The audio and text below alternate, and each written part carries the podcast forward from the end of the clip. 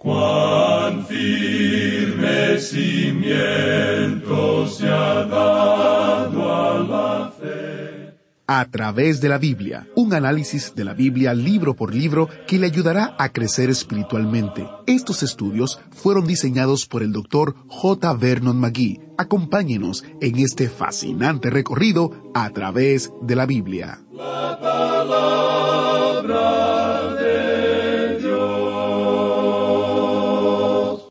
¿Por qué le suceden cosas malas a las personas buenas?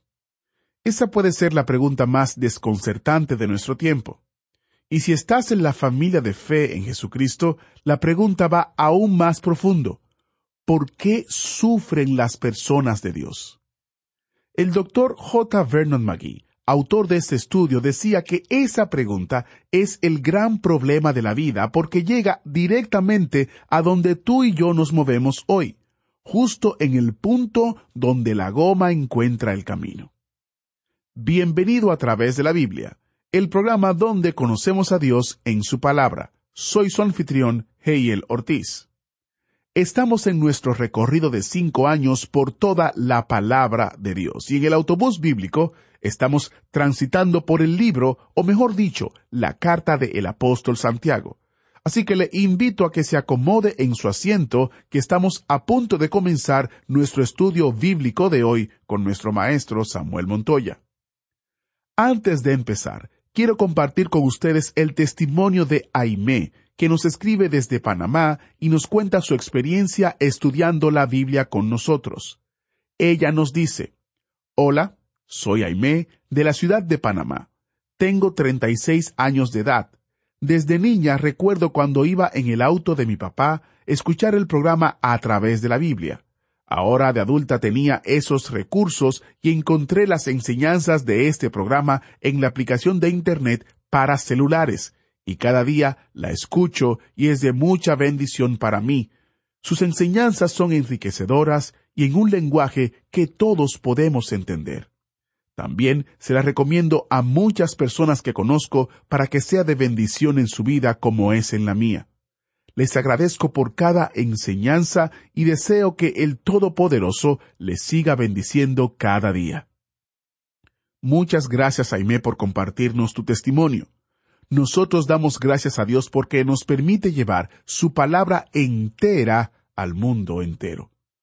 Así como lo hizo Aimé, usted también puede compartir con nosotros su testimonio, lo que Dios ha hecho en su vida estudiando la Biblia con nosotros, enviándonos un correo a atv@transmundial.org o visitando a través de la biblia.org barra testimonio. Allí usted podrá compartir en línea lo que Dios ha hecho en su vida a través del estudio de la Biblia con nosotros. Nuevamente, el correo electrónico es atv@transmundial.org y el sitio web a través de la biblia.org barra testimonios. Iniciemos nuestro tiempo en oración. Padre Celestial, gracias por tu palabra que podemos abrir ahora. Te pedimos, Señor, que nos guíes a la verdad, que nos libres de cualquier atadura que nos sujete, que nuestra mente y corazón estén dispuestos a escuchar la verdad que será proclamada y que podamos ser instruidos, que podamos ser corregidos, que podamos ser motivados por ti, por tu palabra, a hacer tu voluntad y a obedecerte.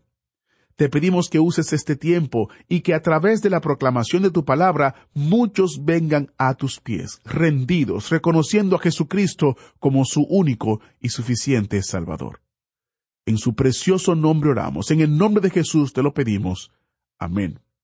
Ahora, busque su Biblia o encienda su Biblia en Santiago capítulo 1, verso 3, porque iniciamos nuestro recorrido bíblico de hoy, con las enseñanzas del Dr. Magui en la inconfundible voz de nuestro maestro Samuel Montoya. Continuamos hoy, amigo oyente, nuestro recorrido por la Epístola Universal de Santiago, que comenzamos en nuestro programa anterior y encontramos que este es un libro muy práctico. En los primeros tres capítulos, Santiago nos presenta la verificación de una fe genuina. Dios prueba la fe primero con pruebas, y allí es donde nos encontramos nosotros en los primeros doce versículos de este capítulo uno de la epístola de Santiago.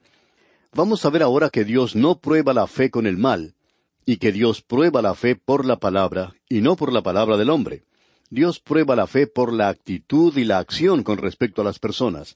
Dios prueba la fe por las buenas obras, y Dios prueba la fe por medio de la lengua, y esa es una buena forma de probarla también.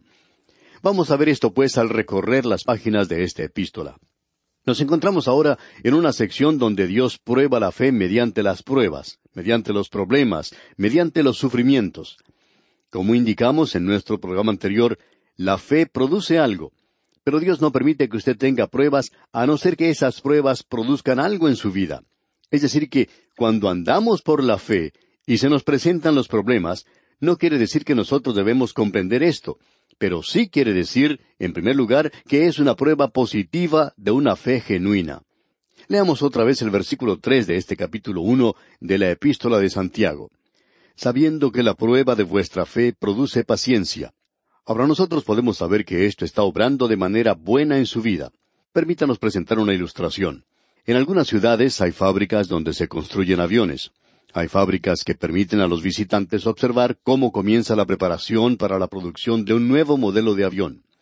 Para comenzar, los ingenieros presentan un nuevo diseño, y por supuesto se hacen planos y luego se construyen modelos en miniatura. Luego estos ingenieros hacen pruebas con los modelos. Y entonces comienza la construcción del avión mismo. Puede que pase uno o dos años y luego sale de una de esas plantas de construcción un nuevo aparato. Pero por supuesto aquí se presenta esta pregunta. ¿Volará ese avión? ¿Cómo funcionará? ¿Soportará la prueba? Esas compañías tienen pilotos de prueba. El piloto de prueba toma ese avión y lo lleva al campo de aterrizaje y de allí se eleva. Ese es un trabajo que no me gustaría tener a mí. Sin embargo, cuando el piloto ya está en el aire, lleva a cabo diferentes pruebas con ese aparato. ¿Soportará esta clase de prueba? Y luego ese avión resulta ser todo lo que el fabricante dijo que era. Ahora la gente tiene confianza en ese avión y una de las compañías de transporte compra ese tipo de avión y lo lleva al aeropuerto. Suben los pasajeros y es así como llega a hacer su tarea de llevar personas de un lugar a otro por el aire. Es un aparato que sirve y que es útil. Ahora la fe genuina debe ser probada un buscador de oro lleva cierta sustancia a una oficina para que un empleado de allí pruebe si hay allí oro o plata en esa sustancia. Este hombre le pone fuego y echa un poco de ácido sobre esa sustancia y luego declara que es genuina.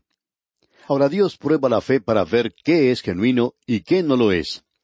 Alguien ha dicho que el ácido del sufrir prueba la moneda del creer, y hay bastante de verdad en eso. Dios lo hace con un propósito. ¿Qué es lo que está buscando? Bueno, en el versículo cuatro leemos, Mas tenga la paciencia su obra completa, para que seáis perfectos y cabales sin que os falte cosa alguna. Este es un versículo maravilloso. Dios lo prueba a usted para ver si eso puede producir algo en su vida. Y eso es paciencia. ¿Cómo es que Dios produce paciencia? Bien, observemos esto. Mas tenga la paciencia su obra completa, para que seáis perfectos y cabales sin que os falte cosa alguna. La paciencia es lo que hace de nosotros creyentes adultos, maduros. Lo más interesante aquí es que la paciencia es el fruto del Espíritu Santo. Usted nunca llegará a ser paciente por las pruebas, y el Espíritu Santo tampoco la coloca en una bandeja de plata y se la presenta a usted como regalo. La paciencia, amigo oyente, le llega a uno a través del sufrimiento y de las pruebas. Usted nunca llegará a ser perfecto, es decir, completo, maduro, con una personalidad completa como creyente, si usted no tiene esa paciencia. Por tanto, hay algunos creyentes que nunca crecen completamente. Ellos continúan siendo como niños y todo pastor conoce muy bien esto. Cierto pastor dirigiéndose en una ocasión a su congregación dijo que había más niños en el auditorio principal que en la sala cuna donde cuidan a los niños. Ahora eso no lo hizo a él muy popular en ese momento, por supuesto. Y la diferencia es que esos niños pequeños son algo hermoso, pero esos otros niños que estaban en el auditorio no eran tan lindos. En el día de hoy, amigo oyente, hay muchos que se están quejando y que están criticando y están encontrando faltas con los demás. Hay disturbio, hay tensión y problemas en muchas iglesias. ¿Por qué todo esto? David dijo en el Salmo 131, Jehová, no se ha envanecido mi corazón, ni mis ojos se enaltecieron, ni anduve en grandezas, ni en cosas demasiado sublimes. En verdad que me he comportado y he acallado mi alma como un niño destetado de su madre, como un niño destetado está mi alma. David decía, he descubierto en mi vida que yo tenía que crecer, tenía que dejar de beber la leche y comenzar a comer buena comida, sólida, comer del pan de vida. Tenía que crecer. Y Dios probó a David y eso permitió que él creciera. El apóstol Pablo dice que ese es uno de los resultados del ser justificado por la fe. En su epístola a los Romanos capítulo cinco versículo tres él dice, Y no solo eso, sino que también nos gloriamos en las tribulaciones, sabiendo que la tribulación produce paciencia, y la paciencia prueba, y la prueba esperanza. Y así siguen adelante. Existe un propósito para todo esto, amigo oyente, como usted puede apreciar. Y esa es la razón por la cual hoy tenemos tantos santos que son superficiales nada más. Y hay tantos que tienen cierto sentimiento o complejo de inseguridad como creyentes en el presente y hay aquellos que tratan de pertenecer a un grupo intelectual y ellos ponen en duda la palabra de Dios. Y luego hay quienes piensan que nosotros hemos entrado a una nueva moralidad. Bueno, permítanos sugerir por qué no probar la vieja moralidad. Pero el problema es que ellos nunca crecen. Son como pequeños niños. Dios nos da las pruebas, amigo oyente, para producir paciencia en nuestras vidas. Así es como llegamos a ser pacientes. La paciencia, por tanto, viene a través del sufrimiento y de la prueba. Esto quiere decir que vamos a crecer y vamos a ser hijos de Dios maduros. ¿Y cómo necesitamos esto hoy, amigo oyente? Dios debe enviarnos los problemas para que aprendamos paciencia, y esto producirá esperanza, y entonces producirá amor en la vida de los hombres y de las mujeres. Uno puede descubrir eso a través de los años. En cierta ocasión había un hombre en una iglesia que acostumbraba a criticar a su pastor sin misericordia.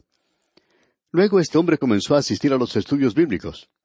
Los demás creyentes notaron que él traía su Biblia y que tomaba apuntes. Ese hombre creció en diez años en una manera sorprendente, y durante ese tiempo Dios le envió a él muchos problemas, y ese hombre creció en gran manera. Él llegó a ser uno de los creyentes más dulces que uno haya podido conocer. Amigo oyente, esta clase de prueba es algo que Dios da a aquellos que son suyos. Notemos ahora lo que dice el versículo cinco de este capítulo uno de la Epístola de Santiago. Y si alguno de vosotros tiene falta de sabiduría, pídala a Dios, el cual da a todos abundantemente y sin reproche, y le será dada. Creemos que la sabiduría que se menciona aquí está relacionada con lo que Él está hablando. En el día de hoy yo tengo problemas. Usted tiene problemas, amigo oyente. ¿Cómo entonces va a resolver sus problemas? ¿Cómo va a hacer frente usted a estas circunstancias? ¿Cómo va a tratar usted con esta o aquella persona? Bueno, necesitamos ir a Dios en oración si nos falta sabiduría. La sabiduría es el ejercicio o el uso práctico del conocimiento. Hay muchas personas que hoy tienen conocimiento, pero no tienen ningún sentido práctico. En cierta ocasión, un doctor en filosofía estaba jugando al golf con un amigo, y de pronto comenzó a llover, y este hombre, este doctor tan erudito y tan bien educado, al observar que estaba lloviendo, dijo ¿Y ahora qué hacemos? Bueno, amigo oyente, no hace falta tener mucha inteligencia para darse cuenta que si está lloviendo, pues uno trata de refugiarse en algún lado para no mojarse. Pero aquí tenemos a este hombre, un doctor en filosofía, y él no tenía sentido suficiente como para salir de la lluvia. Amigo oyente, la sabiduría es saber cómo actuar bajo ciertas circunstancias de prueba cuando se presentan los problemas y las dudas. La vida está llena de estas cosas y por tanto usted y yo necesitamos tener la sabiduría de Dios. Ahora, ¿qué es lo que uno hace? Bueno, a Dios le gusta dar abundantemente, sin reproche. Él simplemente le ayuda a usted en momentos como estos sin reproche. Eso indica que es una forma de dar sencilla y pura, sin agregar ninguna clase de mal ni amargura. Eso es lo que usted y yo tenemos que hacer. Si nos falta la sabiduría, vayamos a Dios, y Él va a escuchar y contestar nuestra oración. Escuchemos cómo comienza el versículo seis. Pero pida con fe, no dudando nada. Nuestro problema hoy, amigo oyente, y quizá no sea su problema, pero ha sido el mío, y durante muchos años, en el transcurso de mi vida como creyente, no he creído lo suficientemente a Dios. Ahora no quiero que usted me entienda mal, amigo oyente. Yo creo en Cristo como mi Salvador y creo de todo corazón que Él me ha salvado y que me salvará, amigo oyente. Creo eso de todo corazón. Pero aquí en los problemas de la vida, en las dificultades, es donde tenemos esos problemas. Ha habido ocasiones cuando yo y mi familia hemos pasado por situaciones difíciles y no sabemos qué hacer, y nos preocupamos, nos sobrecoge la ansiedad y hasta perdemos el sueño, pensando cómo resolver la situación que nos aflige. Sin embargo, Dios siempre ha sido fiel y ha abierto una puerta por la cual entra la solución que Él ya tenía para nosotros. Luego, cuando ya la tormenta ha pasado, miramos hacia atrás y nos hemos dado cuenta que todo hubiera sido mucho mejor si solo hubiéramos creído a Dios un poco más. Santiago dice aquí en este versículo seis, pero pida con fe, no dudando nada. Amigo oyente, permítame preguntarle, ¿cuál es su situación en este momento? ¿Por qué no cree usted en Dios hoy? Estoy hablándole como creyente. ¿Tiene usted una cara larga hoy? ¿Está preguntándose cómo resultará esto o aquello? Sabemos exactamente cómo se siente usted, amigo oyente. Nosotros ya hemos pasado por eso. ¿Por qué no cree usted a Dios? ¿Por qué no confía en Él? Ponga esos problemas en sus manos. Si alguno de vosotros tiene falta de sabiduría, amigo oyente, yo sé eso, yo no soy lo suficientemente inteligente como para hacer frente a los problemas de la vida. Yo no soy capaz de vivir en esta civilización tan compleja, pero tengo un Padre Celestial y Él puede darme toda la sabiduría que yo necesito y la que usted también necesita. Y luego el versículo seis finaliza diciendo, Porque el que duda es semejante a la onda del mar que es arrastrada por el viento y echada de una parte a otra. A veces nosotros decimos, bueno, yo creo que Dios va a obrar en esto. Pero cuando nos llega la ocasión, saltamos a una conclusión nosotros mismos y tratamos de tomar nuestra propia decisión. Yo lo he hecho muchas veces. Lo entrego todo en las manos del Señor, y creo. Pero al día siguiente ya no creo más y decido que siendo que nada ha sucedido, como una solución, pues que lo voy a resolver yo mismo. Y allí es donde cometo mi gran equivocación. Aquí dice, el que duda es semejante a la onda del mar, es arrastrada por el viento y echada de una parte a otra. Luego él dice en el versículo siete, No piense pues quien tal haga que recibirá cosa alguna del Señor.